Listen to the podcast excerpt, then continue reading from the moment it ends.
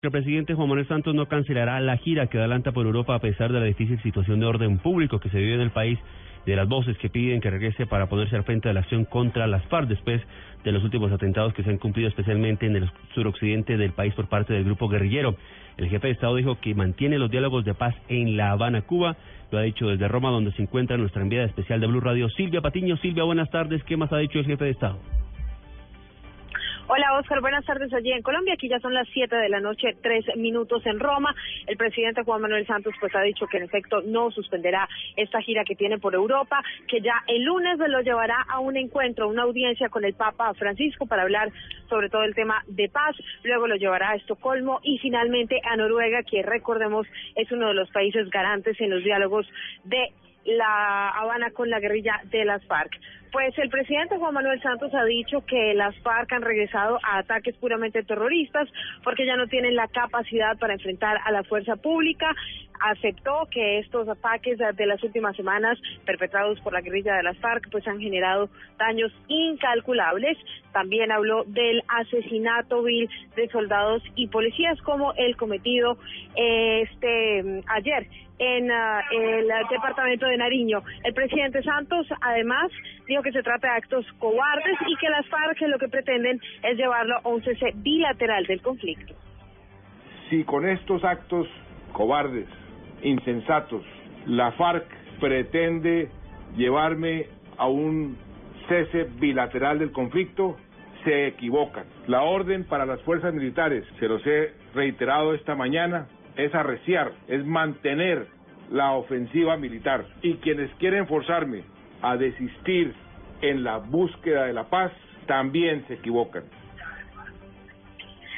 Pues el presidente Santos ha dicho además que está dispuesto a basarse hasta el último centavo de su capital político y ha advertido a las FARC que el único camino posible es acelerar las conversaciones. También les pidió que no destruyan una oportunidad histórica y que dejen de destruir la confianza que en este momento los colombianos tienen sobre el proceso de paz.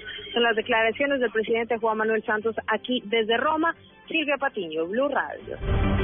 Gracias Silvia y precisamente de lo que ha dicho el presidente Santos aquí en el país, pues sectores políticos y militares en retiro concuerdan con que el presidente Juan Manuel Santos debe suspender su gira por Europa y apersonarse de la situación que se vive en Colombia por cuenta de los atentados y los asesinatos que han cometido las FARC en los últimos días.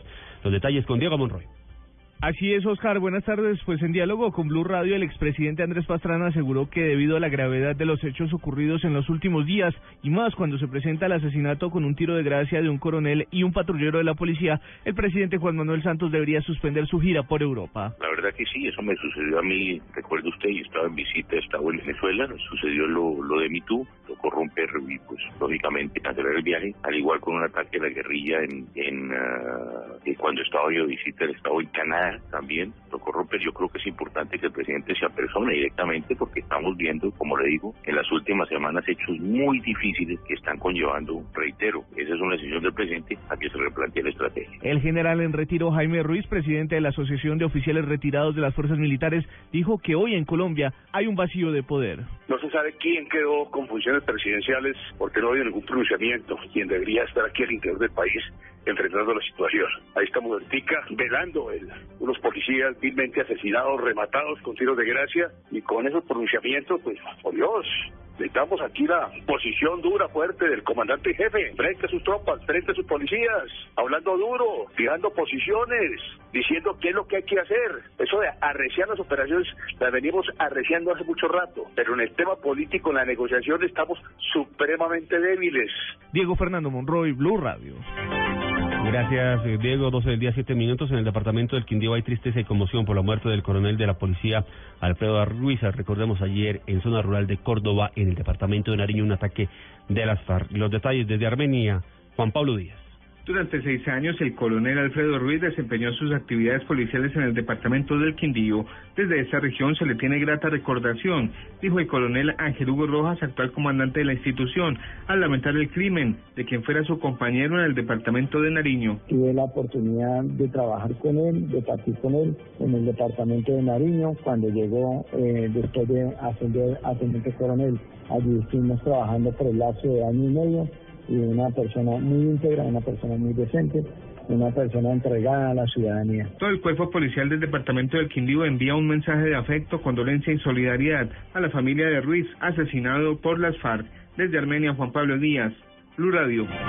Y precisamente sobre esta noticia que conocimos ayer en la tarde, a esta hora se cumple un Consejo de Seguridad en Ipiales, en el departamento de Nariño, en cabeza del ministro de Defensa, Juan Carlos Pinzón, luego de que ayer pues, se presentara el hecho en el que murió el coronel Alfredo Ruiz Clavijo, el comandante operativo de la policía en ese departamento, y el patrullero Juan David Marmolejo, además de un civil en zona rural, como lo decíamos, de Córdoba, en Nariño. Allí los detalles, qué se dice hasta ahora, qué pronunciamiento, qué medidas se han tomado en el Consejo de Seguridad, le preguntamos a Natalia Cabrera. Buenas tardes.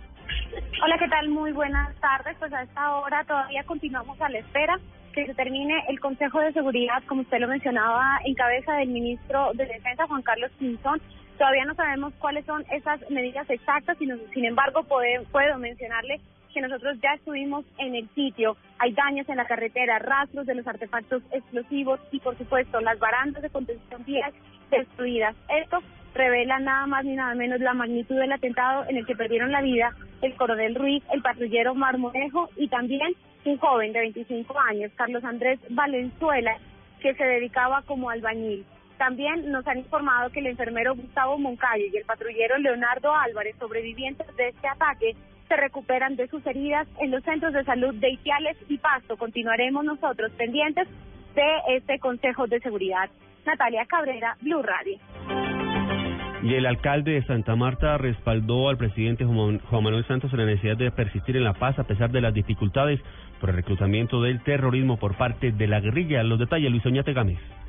Carlos Caicedo Mar, alcalde de la capital del Magdalena, dijo que cuando se pactaron los diálogos con la guerrilla de la FARC, se acordó hacerlos en medio del fuego y ahora más que nunca es necesario apoyar al presidente para salir de esta guerra que mantiene enlutado al país.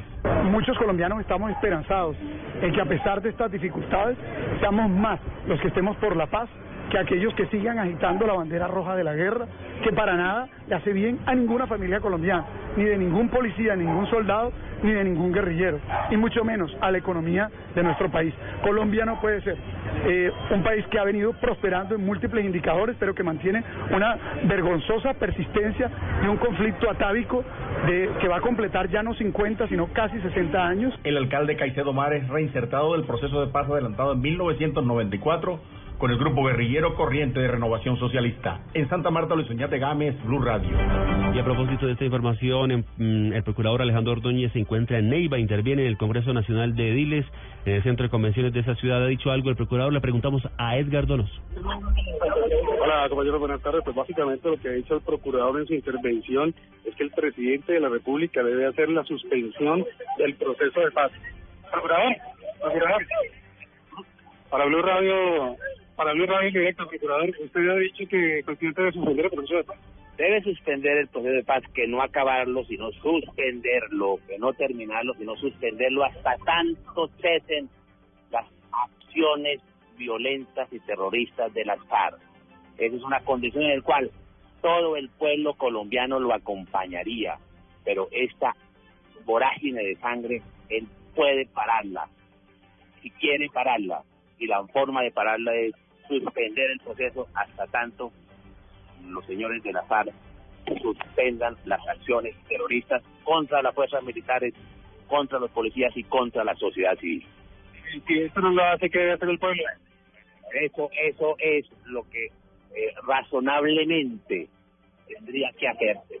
Por eso es que el proceso de paz pierde diariamente credibilidad, porque la población civil observa que hay unas permanentes concesiones sin una actitud del gobierno para proteger la vida, la honra y los bienes de nuestras, de los ciudadanos y de los hombres de la fuerza pública.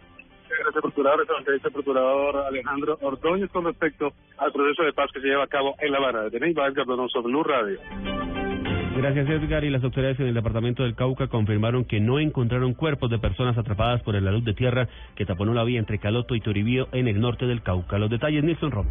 Después de mediodía se reanudará el paso en la vía luego de que personal de socorro e ingenieros con maquinaria amarilla removieran cerca de 30.000 metros cúbicos de tierra. Aura Amaya, de la Secretaría de Infraestructura del Cauca. Se espera que para el día de hoy, a las 2 de la tarde a más tardar, esté habilitado completamente la vía porque los trabajos ayer se realizaron en muy buena medida y se avanzó bastante. La otra buena noticia es que no se encontraron personas sin vida y tampoco había en el sitio dolientes o personas que atestiguaran que alguno de sus familiares había quedado atrapado en el derrumbe. Dos retroexcavadoras y cuatro volquetas que trabajaron en dos frentes fueron necesarias para habilitar nuevamente la vía. A esta hora se adelantan labores de estabilización de la montaña con el fin de evitar un nuevo derrumbe en el sector. Desde Cali, Nilson Romo Portilla, Blue Radio.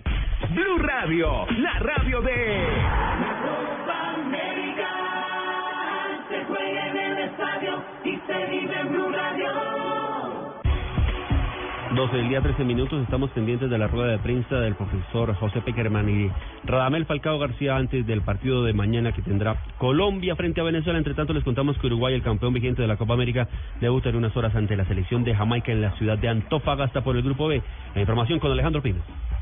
La actual campeona de la Copa América, Uruguay, debuta hoy frente a Jamaica, una de las selecciones llamadas o a dar la sorpresa o a hacer un fracaso en esta Copa de Chile. Lo cierto es que Álvaro Pereira, uno de los veteranos del equipo celeste, campeón en 2011 en Argentina, habló sobre este debut frente a la selección del Caribe.